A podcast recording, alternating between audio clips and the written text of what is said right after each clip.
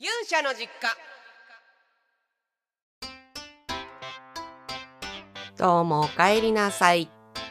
勇者の実家マザレッカがお送りをします。2024年になりました。えー、去年のことも振り返りつつですね、えー、今年の目白押しになっていくいろんな自分の、えー、コンテンツ、えー、またツアーのこともちょっとお伝えしていかなきゃいけないかなと思うんですけれども、えっ、ー、と、とりあえずですね、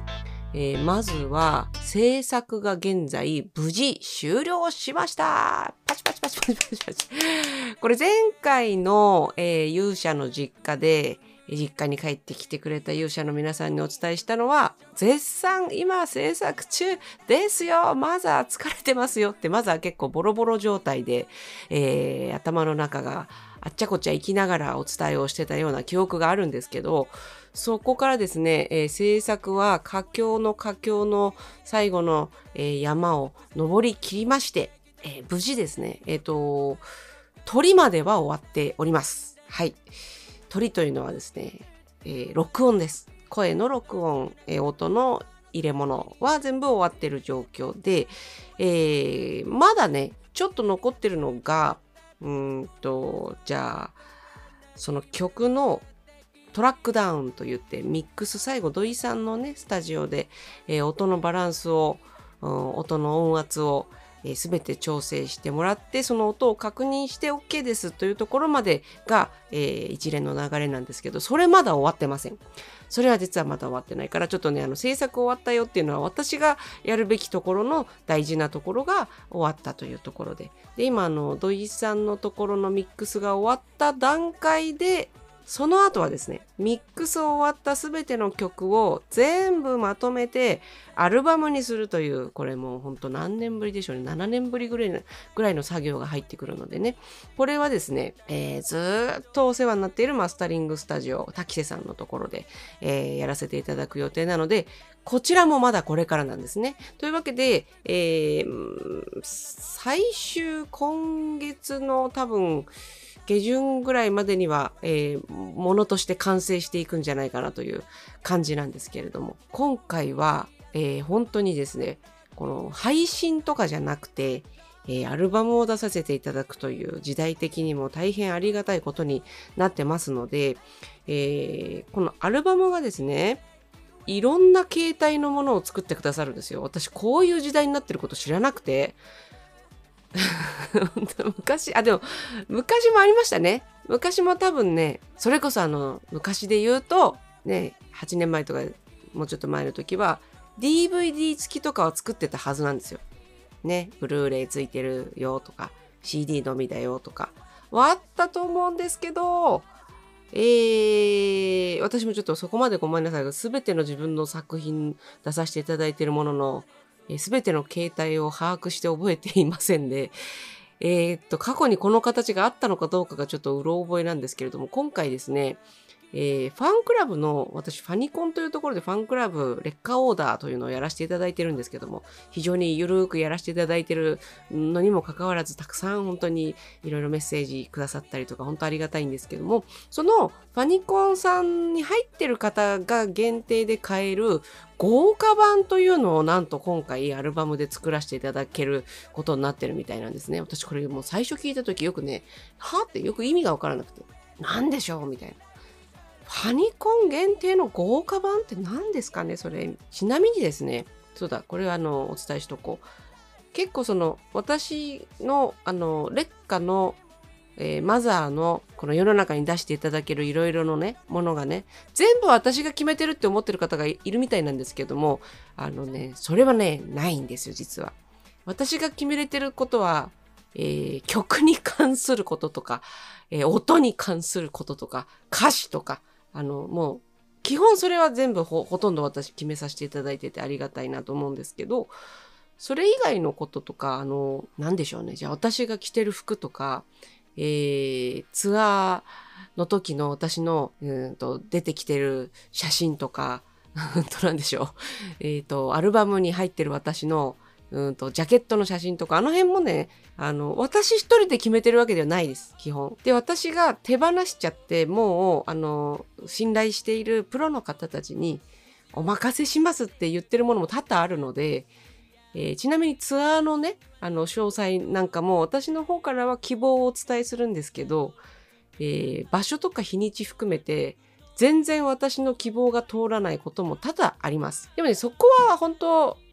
私が、あのー、なんでしょう、信頼する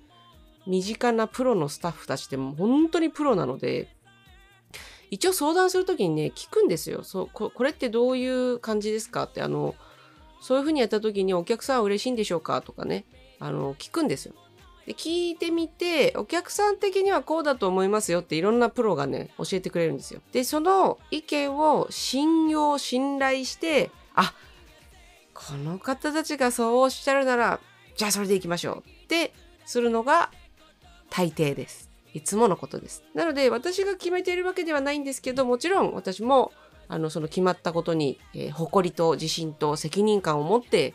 えー、やらせていただきたいなといつも思ってるんですけども。はい。なので、えっ、ー、と、今回はですね、そのアルバムについてはいろんな形態のものが出ていくと。いうことは、あの、私も把握をさせていただいてます。で、えっと、ファニコン限定のその豪華版っていうのはですね、本当になんか豪華版なので、今回ちょっとね、いろいろ作り中なんですけども、まだ、まだ作り中で私も確認、日々確認がね、もう LINE に送られてくるんですよ。すごいですよね。ジャケットとかのね、大事な、結構大事ですよ。あの、じゃ、大事なジャケットの写真とかも、すべて LINE で確認が来る時代なので、LINE ってすごいなって、もう改めてそこもちょっとね、ドキドキしちゃうんですけど、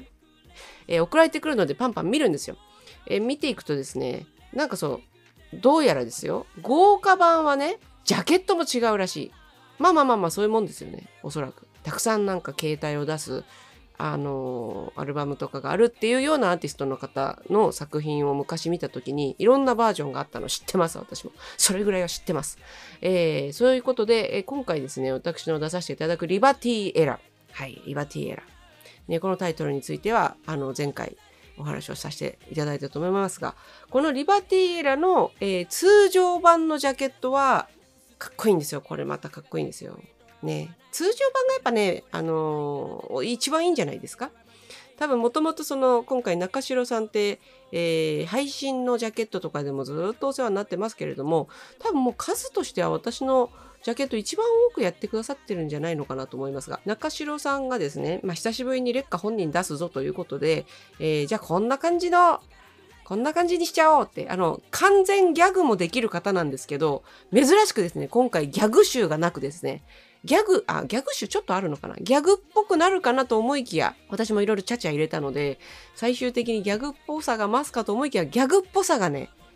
ちゃんとオブラートに包まれたままね、かっこいい感じで出来上がりました。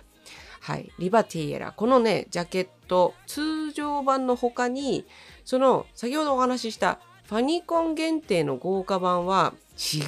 う私の様子が出てるんですよね。こういうことができるんだなと思って大変見ていて面白いんですけれどもあのジャケット写真今現在選択中でおそらくこれでいくぞっていうのを今ね3パターン選んでおりますので、えー、3パターンの、えー、携帯のジャケットを同時で制作しています。はい。で、このファニコン限定の、えっ、ー、と、豪華版さんについては、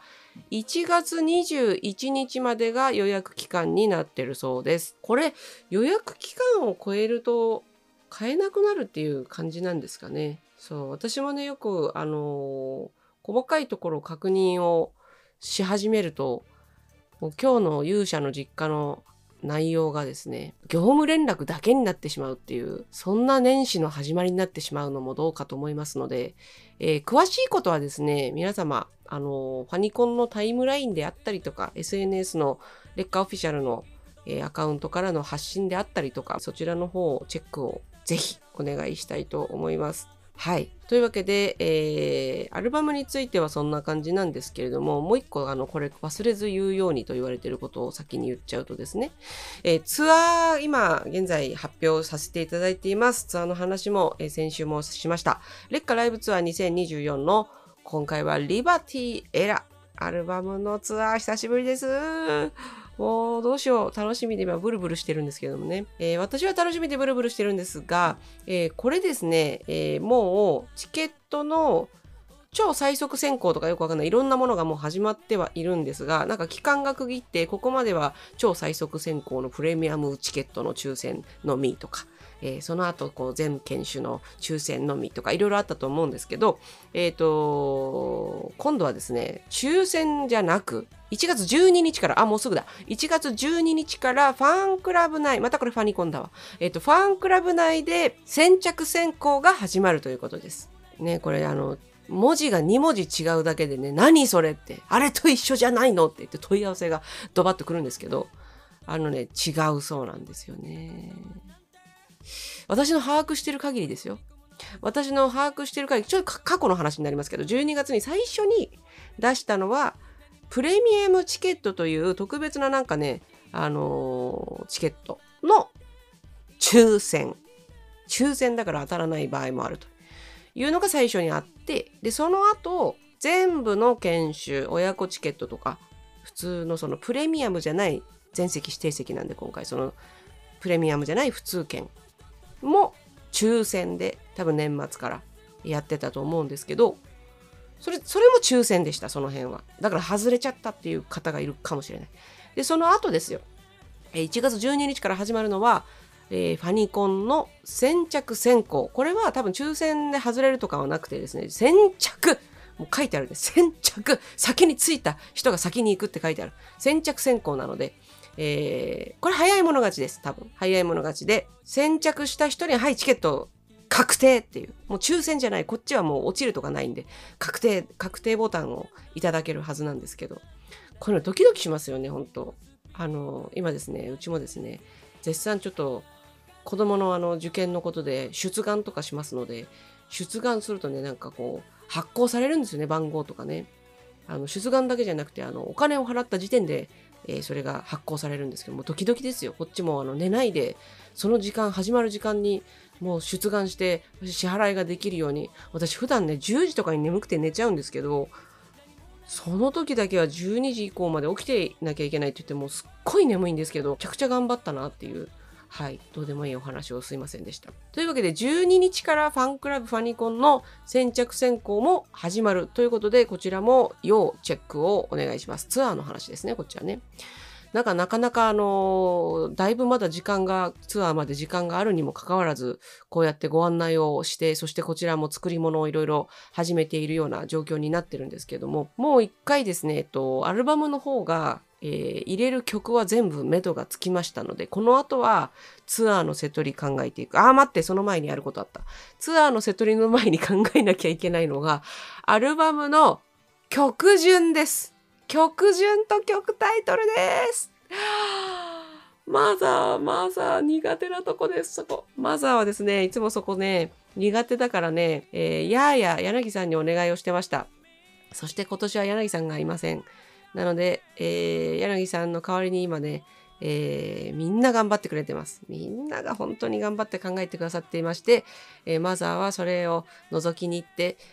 もうどっちも素敵ね、みたいに言ってるところなんですけど、でもね、ほんとね、どっちも素敵なんですよ。なんか面白いの曲順って考える人によって、全然なんか、あ、こういう風に聞いてくださるんだなっまあ、もしくはあこういう風に聞くと確かに安心感がなんかあるの分かるなみたいななんかね面白いんですよ。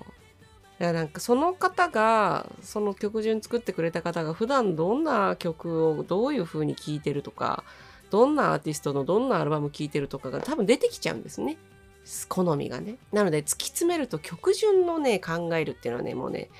好みの話になってきちゃうんですよ。なので、マザーはですね、私はですね、そこにあの、最終的にはもう自分の好みでしか曲を作ってないので、自分の好みを最高に入れさせていただいた上で、曲順まではちょっと決めたらもう気持ち悪いだろうと。聞いてくれる人がね、そろそろ怒り出すだろうという、そんな気もしてますので、えー、曲順に関しては、ちょっと私の手をあの手放させていただいて、身近な信頼する人たちがこういう曲順だといいかなって言ってくれたやつでいいかなと思っちゃうんですけど、今ねあのだいぶかっこいい感じのものができてきているんですけど今最終どっちかなっていうところで、えー、まだ決定してないっていうのがあります。はい。ね、なかなかあの先行配信とかがあったり、えー、だいぶこの過去の時に作ってるものがあったり一方で、えー、MV ミュージックビデオも作らせてもらえているような曲もあったりするとそういう曲はじゃあだいぶ手前の方に入れるべきなのかなとかあれでもアルバムのために最後の方に作った新曲たちはじゃあどの辺に入れようかとか結構ねいろいろ紆余曲折を今経てるとこですので曲順をしっかりはい作っていかなきゃいけないなっていうのとあと曲タイトルですね。実はまだね揺れ動いてます。これも多分ね1月の中旬ぐらいにはもう完成してね世の中あのいろいろ工場とかも動き出す時期には多分工場に出さなきゃいけないと思うのでもうもう今あの揺れ動いてますなんて言っときながらもう決定しなきゃいけない時期なんですけどこの曲名も私あの今までちょっとねあの自分もはっと気づいたんですけどちょっとまずあの私自分の曲出しすぎっていうね問題がありまして正直ね曲はまだまだ書けるけど曲順も考えられないあ曲順じゃない曲名考えられないんですよ。曲はねまだあと1000曲でもね作れ作れると思う。作れる自信があるんですけど何でも曲にしたいので。なんですけど曲名考えるね余力が残ってなくてねもうねできた曲に曲名つけるの一番大変なんですよ。これなんかもう全部この曲スタートラインでよくないとか。もうこの曲なんかなんかわかんないけども全部力でよくないみたいな。曲タイトル難しいって最後なってます。だってなんか曲タイトルってこうテーマ的な感じに私はしちゃうのでテーマねかぶってるんですもんね結構ね。これあれと一緒だわ。言ってるこう詳細は違うけど言ってることの本質一緒全部一緒だわ。私言ってること変わってないわ。そういうの別に変わってなくていいんですけどもなんだろうもうこっから先あの曲名を全部、ま、番号にしていこうかなとかそしたら楽ですよね138番と 味気ねえ受験番号みたいで味気ねえ。はい、今年のアルバムは138番から130、えー、148番ですとか。わかりにくい。もう、自然、自然ちゃん喜ぶかもな。なんか整理、整理しやすいって。空母さんとかめっちゃ嫌がるだろうな、ミッチュリーとか。どれの曲かわからへんとか何の話とか言って怒り出しそうな気がするので、ちゃんと曲名はつけなきゃいけないんですけど、いやー難しいなー。例えばですよ。例えば女の子のことをテーマにした曲があるとする。今回のアルバムに。あのそそういうつもりで最初書き始めた曲があるとするとそれって過去で言うと「ミソギャル」っていう曲があったわけですよ。女の子のことをテーマにした曲。で一方でミソギャルの次にあの働く女の子っていう曲も作って出してるわけですね。女の子を属性とした。しかもその中でもちょっとこう働いてるという属性をくっつけたそんな曲もあったんですけど。なんかその辺とタイトルかぶっちまうんじゃねえかって思われるような曲もあったりして。でもかぶらせたくはないんだけどシリーズっぽく見せるのはありだよねって思うんですけど。でもそうするとあれ？言葉がかぶらせた方がいい部分と新しく生み出さなきゃいけない部分とわあ難しいってなってるのが今です。はい。えー、こんな感じで全くですね、えっと、新年感がない、えー、マザーの実家。マザーの実家じゃない。あの、ここはどこだ？勇者の実家だ。えー、マザーは勇者の実家で今、新年感がない感じで過ごしてるんですけど、皆さんいかがでしょうか？あの、ちょっとね、あの、面白いそうだメッセージ来てたので、ちょっと前のメッセージですけど読んじゃいます。聞いてよマザーレッカのコーナーです。沢地さんからいただきました。最近、過去の行った場所とか友人、仕事、恋愛など気になってしまいます。病んでるのかな？過去より未来のことを考えるべきなのかな？とか、もやもやの日々です。と書いてくれました。沢地さん、ありがとうございます。過去の行った場所とか友人、仕事、恋愛など気になる。いいじゃないですか。全然読んでないですよ。普通ですよ。当たり前ですよ。だって人は生きていくじゃないですか。生きていくとたくさんこう思い出が増えるじゃないですか。経験するじゃないですか。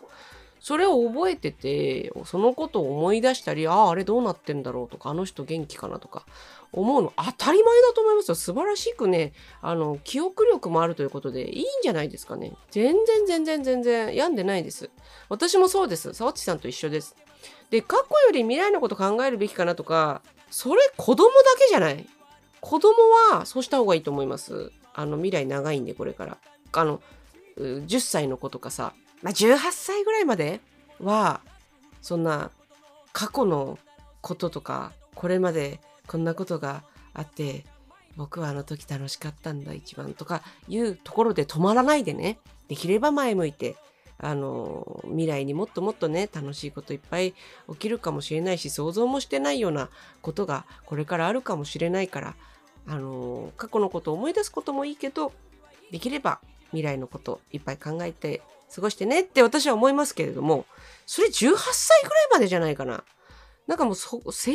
したら過去過去だらけになりません？一生懸命生きてきた証ですよそれは。いいいいかなと私もあのちょっとねちょっとあのサッチさんと同じような感覚に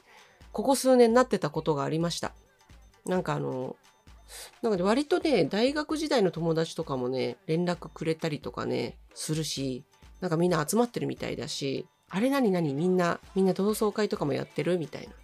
あれもしかして人によっては子育ても落ち着いちゃってるみたいな。なんかそういうのもあるし。ちょっとねそういうのを聞くと私もああとね私の場合はですね大事な人を立て続けにここ何年かで何人か失ったんですね。亡くしてしまったんですね。非常に悲しいことがあってでそれが続いたせいかわからないんですけどすっごいあの昔からの友達とか中高時代の友人もそうだし、えー、歌やり始めた時の仲間もそうだし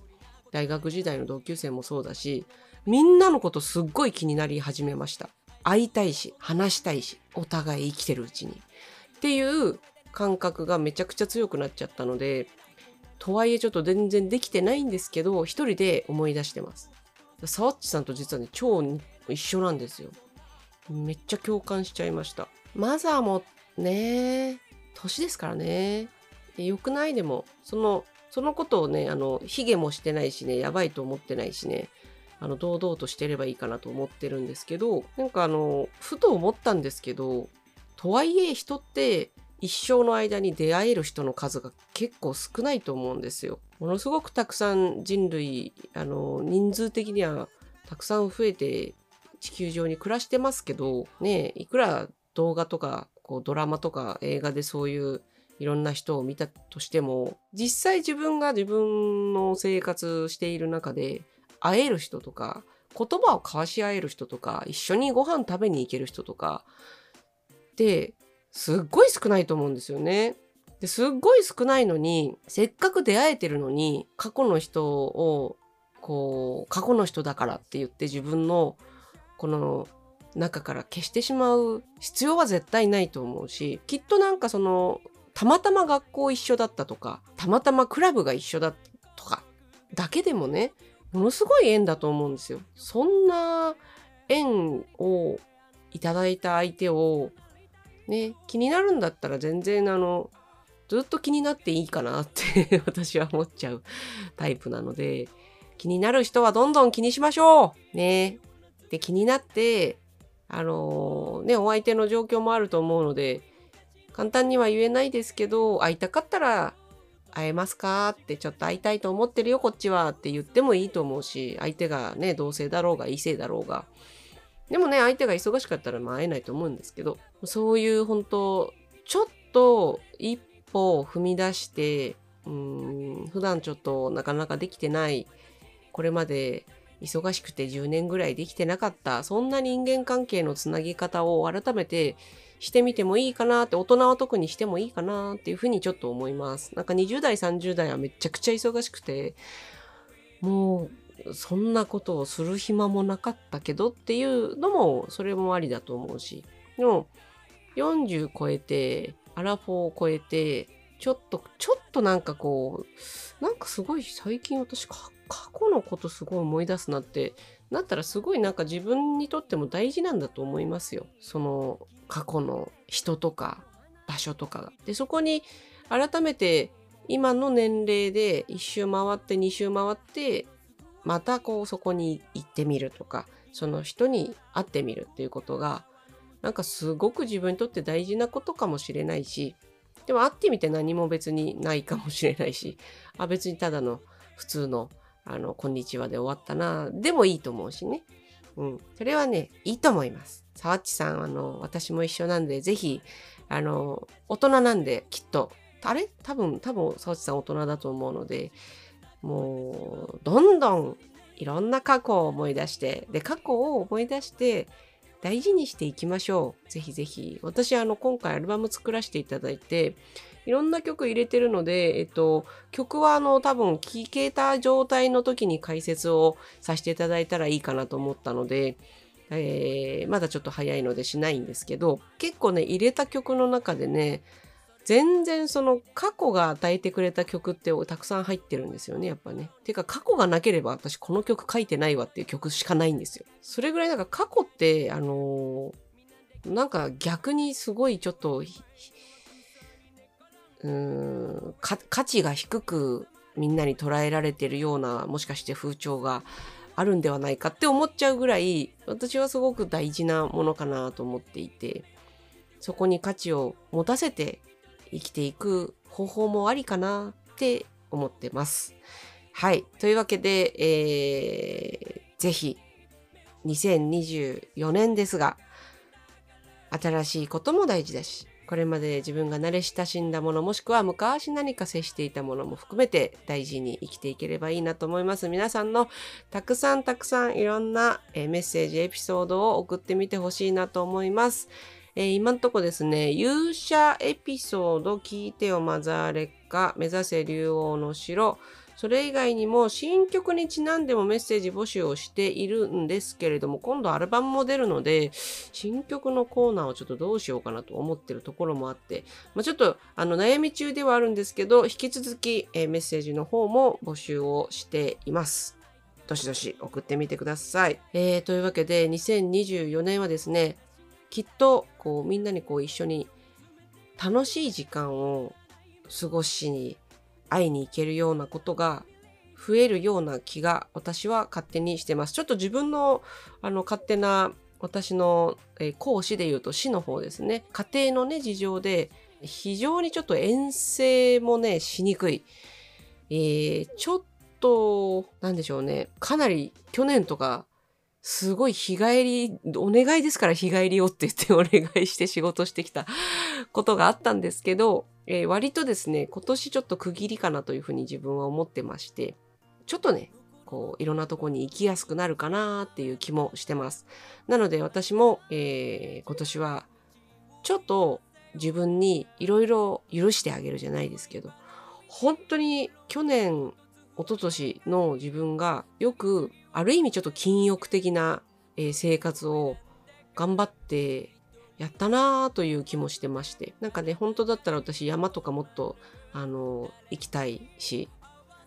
星空とか見たいんですけど、そういうこともね、今年はできるといいなって、ちょっと全然ちょっとね、自然の中に行ってないので、あの、心の中の、